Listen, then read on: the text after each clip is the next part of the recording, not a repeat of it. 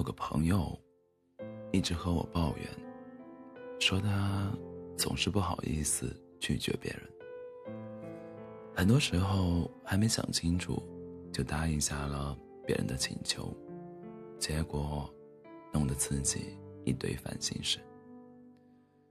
他的困惑，好像我们很多时候都会遇到，常常因为不好意思拒绝别人，其实说到底。还是害怕别人觉得自己不够好。可能有时候，那个人对于我们并不重要，但就是讲不出不。我想起我刚去大学的时候，一个室友总是让别人帮忙做他们自己能做的事，比如明明都在寝室没什么事情，他却让别人帮他去拿快递。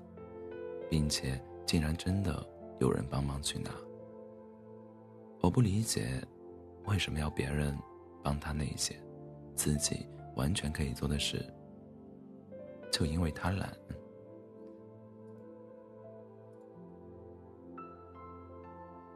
所以我从来不帮他去拿。有时候我甚至怀疑是不是我太不乐于助人了，为此痛苦了很久。后来，我看到了这样一段话，我觉得对我帮助很大。成年人，就算有了一点不和，只要没有当面翻脸，之后随时都是可以恢复关系的。如果他因为你的拒绝一直耿耿于怀，那么他这个人也不合深处。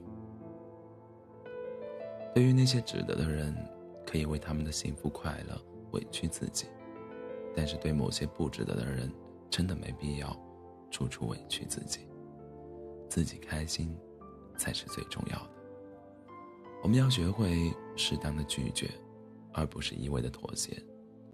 自己不想做的事情，就应该学会拒绝。所以，从现在开始，在生活的每一件事上，都要有所注意，让自己慢慢学会拒绝别人。没有必要为了不重要的人，让自己不开心。《延禧攻略》里面的璎魏洛英、魏璎珞，为什么这么受欢迎？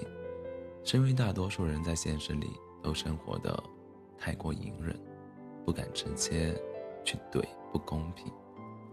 很多时候，我们畏手畏脚，担心破坏了人际关系，或碍于面子，就不会拒绝别人。其实拒绝别人也是种情商情商高的体现。